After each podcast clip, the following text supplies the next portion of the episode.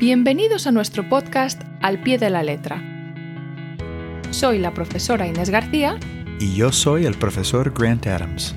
El propósito de este podcast es ayudar a las personas que quieran aprender o mejorar su español. En cada episodio hablaremos de diferentes temas gramaticales y de otros aspectos de la lengua española. Aquí encontrarás las herramientas necesarias para ayudarte. Únete a nosotros. Hola Inés, ¿qué tal estás? Hola Grant, muy bien. ¿Y tú? ¿Cómo estás hoy? Estoy muy bien, muy bien. Antes de empezar, me gustaría explicar algo en inglés. For those of you that are learning Spanish and these episodes are a little bit too difficult to understand, we have a se- separate episode that we put on Patreon, and I describe in English everything we've talked about, all the examples that we give, and it's very beneficial for beginning Spanish speakers. So if you'd like to take advantage of that, it's on something called Patreon. And to access Patreon, you can go to our website, al pie de la, de la letra podcast.com. That's A L P I E D E L A L E T R A podcast.com. It's basically the name of our podcast. Dot com, al pie de la letra podcast.com. If you have any questions, just send us an email. Bueno, el episodio anterior hablamos de la palabra gustar y explicamos con muchos detalles el uso de gustar y también otras palabras similares. Unos verbos que funcionan como gustar. Claro, claro, y, y, me lo pasé muy bien explicando el concepto de gustar. Así que si les interesa escuchar el episodio, es episodio 3. Y ojalá que, que les ayudara, ¿no? Porque gustar siempre es uno de esos temas un poco difíciles. ¿Estás listo para empezar el episodio de hoy, Grant? Sí, estoy. Estoy listo. Uh -huh. Bueno, eres listo, así que me imagino que estás listo. Hmm. He notado que usaste la palabra estás como estás listo y eres, eres listo. Estoy un poco confundido. Bueno, te lo voy a aclarar hoy porque es precisamente de lo que vamos a hablar, de la diferencia entre ser y estar. Exactamente, ser y estar para los no nativos, las personas que están aprendiendo español, resulta muy difícil. En inglés tenemos un verbo, to be, I am, you are, he is, etc. Pero en español tenemos dos palabras diferentes, ser y estar. Y antes de explicar unos puntos importantes de cada palabra, me gustaría explicarles por qué hay dos en español, porque realmente tiene sentido. Y, y, quiero dar algunos ejemplos para poder dar una buena explicación. A ver, Inés, si yo dijera en inglés, he is tall and young, ¿te suena bien? Sí. Y si yo te dijera en inglés, he is tired and sick, ¿qué tal te suena? Bien. ¿Me sí, suena bien? Sí. Muy bien, muy bien. Ahora te pongo un tercer ejemplo. He is young and sick. ¿Te suena bien? Gramaticalmente, pero es una combinación un poco curiosa, ¿no? Sí, Hablar exactamente. de, de, de que, cómo que eres una... y cómo te sientes. Ah, interesante. Uh, estás mencionando algo muy importante, porque si nosotros damos una descripción, él es joven, o él es guapo, o él es alto, tenemos él está cansado, él está enfermo. Son dos descripciones muy diferentes. En inglés tenemos una palabra para expresarnos. I am tired, I am tall. But in English, I can't combine those two. It sounds weird. I am tired and sick. Hmm. No, I am tired, period. Today I am sick, period. Pero lo curioso es que en español tenemos dos verbos porque hay dos conceptos diferentes, en claro. mi opinión. Sí, eh, básicamente en, en, español es hablas de cómo te sientes en eh, física, eh, o sea, cómo te sientes emocionalmente o cómo eres. Así que hoy decidimos enfocarnos más en los usos de cada palabra. O sea, puntos importantes. No en los tiempos verbales. No vamos a dar ejemplos de conjugaciones en el pretérito o el imperfecto o el futuro. Simplemente hablaremos de lo difícil es decidir cuándo usamos ser o cuándo usamos estar. Así que tenemos 10 puntos principales para empezar con ser y después seguiremos con estar. Sí, eh, exactamente como has mencionado, Grant, no vamos a centrarnos en cómo es que se conjuga cada verbo, sino en cuándo usamos uno o el otro. Exactamente. Así que empezaremos con punto número uno. Si hablamos de la nacional- nacionalidad de alguien o el lugar de origen, por ejemplo, yo soy de los Estados Unidos, soy americano, norteamericano, tú eres española, eres de España.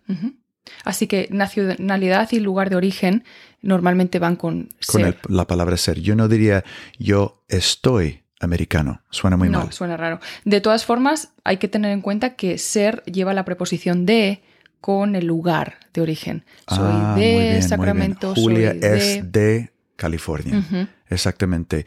Hay otros ejemplos que necesitan preposiciones también, ¿no? Sí, hay, hay más de los ejemplos, como por ejemplo la posesión. Cuando Ah. hablamos de posesión, también usamos ser y necesitamos la preposición ¿Me de. podrías dar un ejemplo de la posesión? Como por ejemplo, si yo hablo de un objeto como la mochila. ¿De quién es esta mochila? O la mochila es de Mónica. Ah, la mochila es de Mónica. Muy bien, excelente. Y si hablamos de otra preposición, un ejemplo, por ejemplo, de un material como la camisa es de algodón. Exactamente. El material también se. para describir el material también usamos ser y exactamente necesitas la preposición de. La camisa es de algodón, la mesa es de madera. Muy bien, muy bien. Bueno, punto número cuatro. Si hablamos de nuestra profesión, Sí, una profesión. ser. Yo soy profesor. Ajá. el- el- la ocupación, ¿verdad? Eh, ella es abogada. Exactamente. Ellos son estudiantes. Por sí, ejemplo. porque estudiante se considera una profesión. Exactamente. Bueno, siguiente ejemplo que tenemos, número 5, podemos dar una descripción y yo creo que es el uso más común. Como anteriormente expliqué, él es alto o él es joven o la casa es grande, es bonita. Cuando hablamos de descripción en general de cosas, de personas, Exactamente. usamos ser ¿sí? Siempre. para una- describir. para dar una descripción, exactamente. Y a ver, otro, otro ejemplo número 6, cuando hablamos de expresiones impersonales, ¿Y qué son, qué son las expresiones impersonales? Bueno, es cuando generalizamos, es decir, como es necesario trabajar, es importante estudiar. Ah, como decir es bueno, es malo, Correcto. Es curioso, ah, es importante. es importante y en un episodio en el futuro incorporaremos expresiones impersonales con el uso del subjuntivo, como es importante que estudiemos. Pero en este episodio mm, seguiremos con ser y estar simplemente. Así que es necesario estudiar, es importante trabajar. Es bueno, es malo. Exactamente. Sí. También usamos ser con otra pre- preposición, no de, pero para, para hablar del propósito de algo o para hablar Ajá. cuando le vas a dar algo a alguien, el destinatario. Si yo te digo, eh, ¿para quién es, para quién es este regalo? El regalo es para mi amiga. Muy bien. Ajá. ¿Y, y para qué? ¿Para qué compraste el regalo? Mm, Yo compré, oh, es para regalar a alguien, es para usar en casa, es para. Muy Así que tenemos el propósito y el destinatario. ¿Para qué y para quién? Es para. Es para. Muy bien, excelente. Muy bien. Punto número 8 es la voz pasiva. Sí, y aquí voy a hacer un, un inciso. La voz pasiva se usa bastante menos en español que en inglés, pero cuando la usamos, usamos Claro. ser y no estar. Ser Claro. con un participio de pasado. Bueno, eh, una regla en general, de- debemos usar la voz activa más cuando escribimos algo, un libro, por ejemplo, la voz activa. Pero sí, la voz pasiva, podemos dar un ejemplo. De vez en cuando se usa. Sí, como el libro fue escrito por Julia.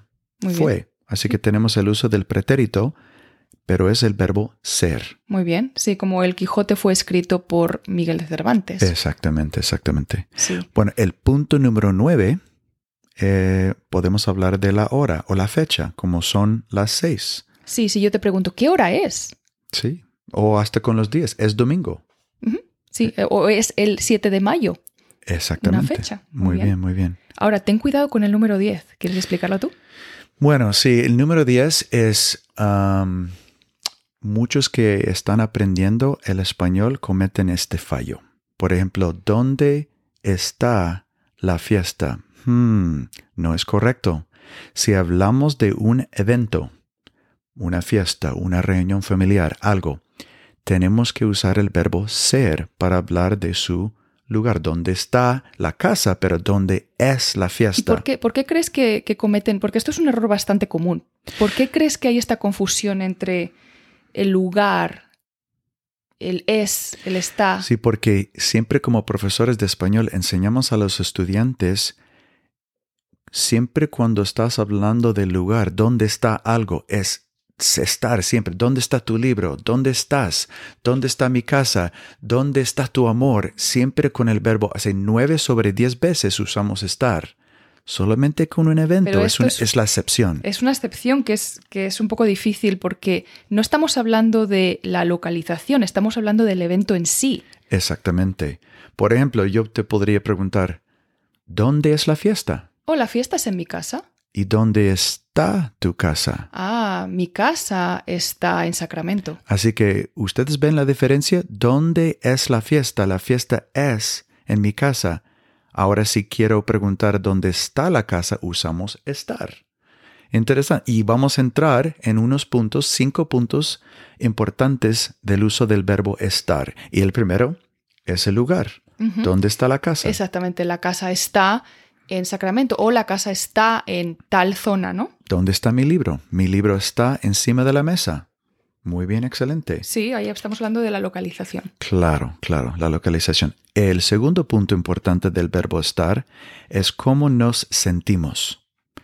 Exactamente. Uh, puede, ser, puede ser como nuestra salud, Muy bien. como estoy enfermo hoy. Puede ser un estado físico, como estoy cansado.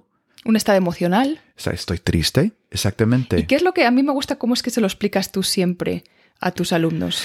Sí, para poder aprender la regla básica del uso de estar, siempre digo, how we feel, where we are, always use estar.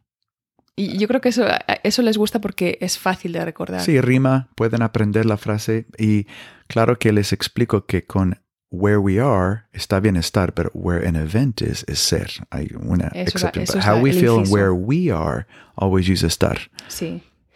Eh, el punto número tres, con ciertas expresiones del clima para hablar del clima, El tiempo, como sí. por ejemplo está nublado, está despejado, Claro. se, se usa estar.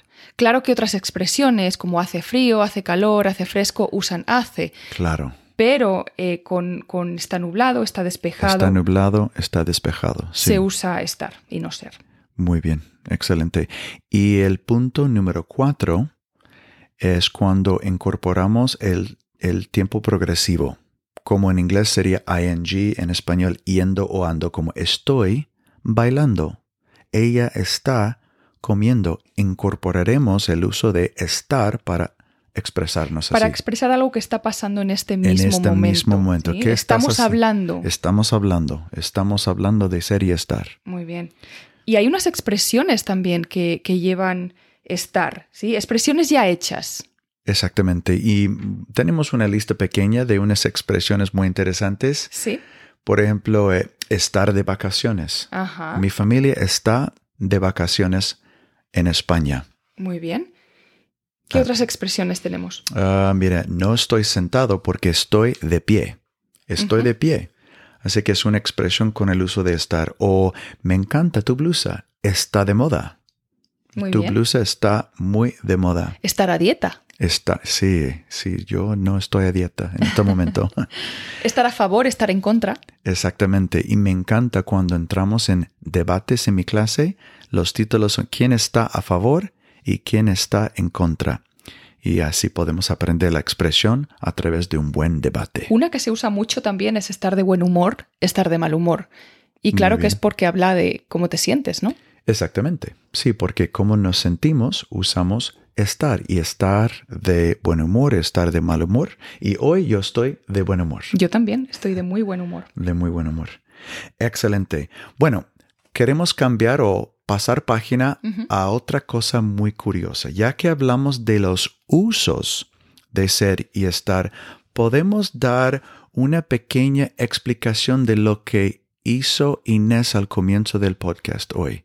Ella dijo, eres listo y estás listo. Me gustaría explicar, ah, explicar por qué. ¿Por qué al usar la misma palabra listo, la definición o la traducción de listo cambia si usamos ser o si usamos estar?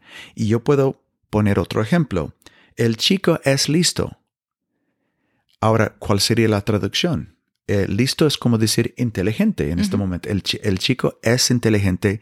Eh, en inglés diría he's sharp, he's, he's smart.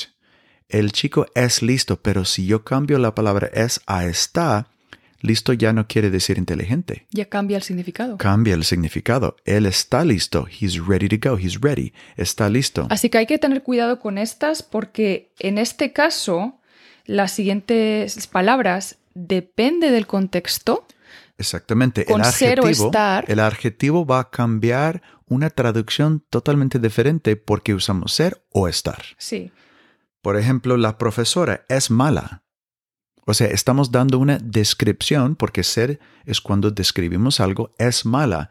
Pero si yo digo "E- ella está mala, Significa algo diferente. ajá, ¿y qué Sí quiere decir? Cuando es mala, estamos hablando de, en general, el- el- la capacidad de enseñar no es Sí. buena. Exactamente. Cuando No, hablamos de no está, enseña bien, no enseña bien, es mala. está mala, es que está enferma, es un sinónimo, Ah, de que no se está siente enferma, bien. No se siente bien.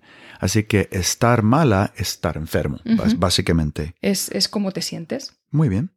Y la palabra aburrido. Si yo digo, Jaime es aburrido.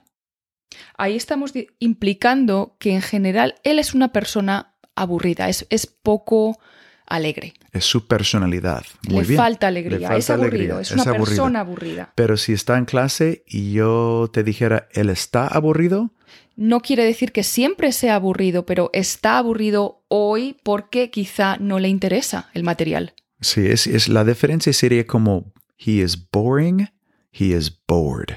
Esa Sería la comparación en Sí, inglés. estamos cambiando el significado. Me gusta el siguiente ejemplo, el- el color verde. En este caso no es, ah, sí, es, es un sustantivo, ¿no? El color El verde. color verde, como la, la pera es verde. Y ahí estamos describiendo cómo es que vemos y cómo se ve la Sí, pera, ¿no? de- verde. Exacto, es, Es- es es de verde. color no verde. Es, no es roja, no es morada, no es, es verde. No es, hay peras amarillas, no es amarilla, es verde. es verde, pero si yo te dijera la pera está verde, ahora es otra cosa. Ahora no estoy describiendo el color, estoy describiendo que no está madura, no está suficiente madura. Exactamente. It- como en inglés sería the pear is green, the color green, the pear is not ripe. You can't eat it yet. Está Está verde. No comas esa pera todavía porque está verde. porque está verde. Muy bien, muy bien. O está muy verde, ¿sí? No está madura. También tenemos otro adjetivo que es seguro Muy bien. y también cambia de significado. El, el chico es seguro. Es seguro, es una persona segura con, con- con una autoestima Ah, buena, autoestima que, buena. Tiene, que tiene confianza en, sí mismo. Exactamente. Es, es una persona segura de sí misma.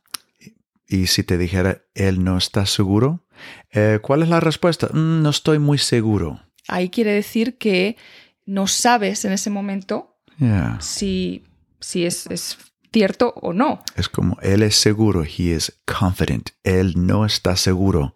He is not sure of like the answer. Exactamente. No estoy seguro de si esta respuesta es correcta o incorrecta. Perfecto, perfecto. A ver, tenemos un Una más, ejemplo, ¿no? sí, Una más. ¿verdad? Eh, cómodo. Este es el adjetivo Ah, cómodo. La palabra como, como el sofá es cómodo. Sí, estamos Compramos un describiendo- sofá y es muy cómodo. Estamos describiendo que el sofá en general es cómodo, tiene unas almohadas que, que son mullidas, son cómodas, pero si yo digo, él está muy cómodo sentado en el sofá. Quizá el sofá no es cómodo en sí, pero él se siente cómodo porque está sentado o tumbado. Exactamente. Es cómodo, describimos al sofá, pero está cómodo es como se siente el hombre. El hombre está sentado y está muy cómodo en el sofá. Exactamente. Es cómodo el sofá, estamos describiendo cómo es. Claro, claro. Así que aparte de los puntos principales de dónde y cuándo usamos el verbo ser y estar, tenemos traducciones de unos adjetivos diferentes. Listo, listo, cómodo, cómodo. Me gustaría explicar algo más sobre ser y estar. A veces usamos ser y estar en la misma frase, pero con un propósito diferente, como una reacción. Por ejemplo, Inés, tú Sí. eres mi esposa. Este, este, este es dif- difícil para... Este sí que causa bastante dificultad, quería, quería mencionar. Claro, claro. Y y me gustaría decir que eres una mujer guapa. Gracias. De verdad, en general, eres una mujer joven, inteligente y eres guapa. Pero esta noche precisamente estás muy guapa.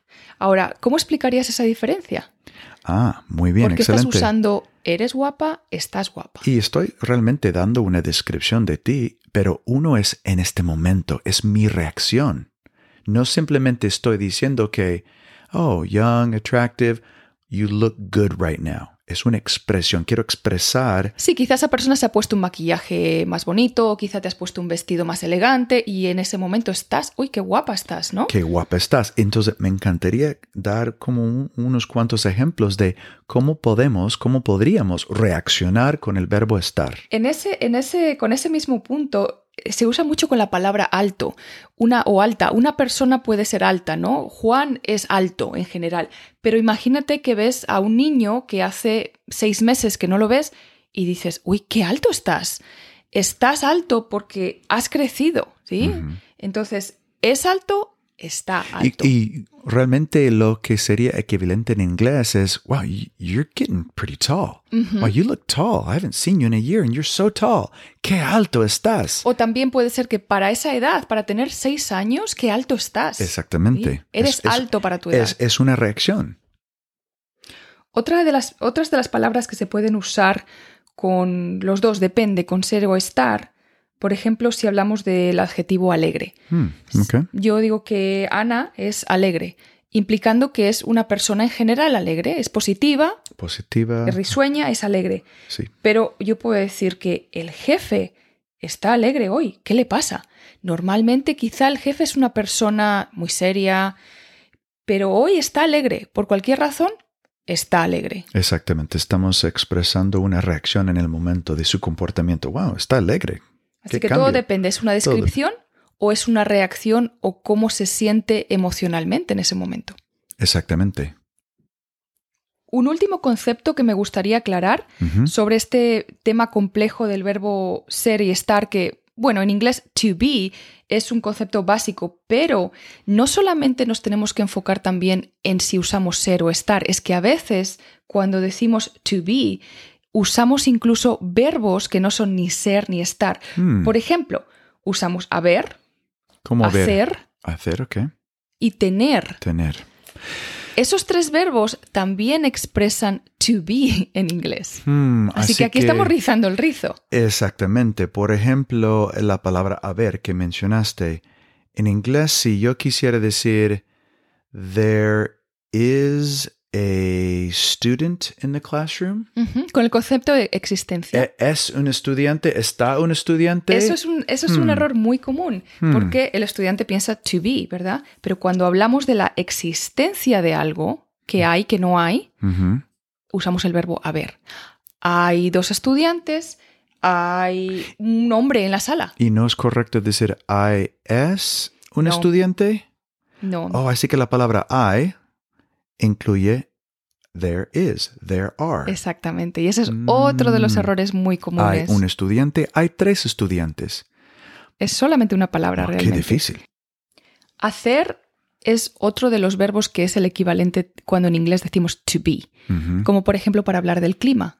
Y hemos hablado del clima antes con, con estar, pero he dicho que algunos, eh, algunas expresiones climáticas llevan el verbo hacer, como hace buen tiempo, hace mal tiempo, hace calor, Ah, hace así frío. que si yo quisiera decir it is hot today, it is hot, ¿no usaría la palabra ni ser ni estar? No, usarías hace. Ah, Hace muy bien. calor Hace hoy. calor, hace frío. Así que no siempre traducimos se- ah, es como con ser o estar. Hay otras expresiones. Exactamente, las expresiones climáticas a veces lleva hace, a veces lleva estar, Muy bien. pero muy no bien. se traducen siempre con el verbo ser. Perfecto. Y otras que también causan confusión, porque en inglés tenemos todas ex- estas expresiones con, con to be, ¿verdad? To be afraid, to be Ah, when a person is afraid, when a person is cold, when a person is hungry. exactamente. En I español, am hungry. Yo soy hambre. Oh, that's difficult, isn't it? sí, Yo tengo hambre. tengo, son to- todas estas expresiones que en español van con el verbo tener. Bueno, ya que es muy difícil para los alumnos aprender ciertas expresiones, podemos dar algunos ejemplos. Sí, como de algunas expresiones típicas que usamos con tener. Claro, yo te voy a dar unas frases en inglés y si me podrías dar unas traducciones. Sí, claro. A ver, ¿cómo diría I am 16 years old? Tengo 16 años. Ah, yo, muchos de mis estudiantes dicen yo soy 16. Claro, Mm, pero en español es con el verbo tener. Exactamente. Um, I am hot. Tengo calor. Ujú, Igual con frío, ¿verdad? Sí, tengo calor, tengo frío. Muy bien, muy bien. Um, I am careful. Tengo cuidado. Mm, muy bien, muy bien. Um, I feel like watching a movie. Tengo ganas de. Tengo ganas de ver una película. Ah, interesante. Tengo ganas de. Tener ganas de. Sí. Feel like. I am hungry. Tengo hambre. I am thirsty. Tengo sed. Ah, I am afraid. Tengo miedo. Wow. I am in a hurry. Tengo prisa. Interesante. I am right. Tengo razón. Excelente. I am sleepy. Tengo sueño. Interesante. Pero si yo, la, la expresión estoy cansado, interesante. Yo siempre les explico a mis estudiantes, tengo sueño es I am sleepy. Estoy cansado es I am tired. It could be exhausted, tired. I ran a mile tired. Estoy muy cansado. Estoy muy cansado, que también con sueño. Así que podemos Tengo estar cansado sueño. y tener sueño a la vez. Exactamente. Una va. el- lo complicado en español es que una va con el verbo tener, tener sueño, y el otro es estar. es Estoy estar cansado. cansado. Así que no es ser en ninguno de los dos casos. Exactamente. A ver, una- un último ejemplo. Um, I am ashamed. Tengo vergüenza. Así que es una lista de palabras que en inglés usaríamos is, am, are, pero en español sería estar nada, es Tener. tener. Son expresiones con tener. Aunque en esta última también se podría decir estoy avergonzado o Ah, muy estoy bien, avergonzada. Muy bien. Porque es como una emoción, como te sientes. Ah, excelente. Muy buena aclaración. Sí, yo creo que hemos cubierto más o menos la mayoría de los puntos más complicados, porque lo que queríamos enfocarnos hoy es en todos esos puntos que causan dificultad. Claro, claro. Y nosotros tenemos un- una página web que es al pie de la letra podcast.com, el nombre de nuestro podcast.com, y siempre tenemos material adicional, una- un registro de todos los episodios. Y si ustedes quieren enviarnos una pregunta, un mensaje, también pueden acceder al correo electrónico a través de nuestro sitio de web. Sí, todo está en la página web, principalmente. Muy bien. Y así damos por finalizado el episodio de hoy. Sigue practicando. Hasta la próxima.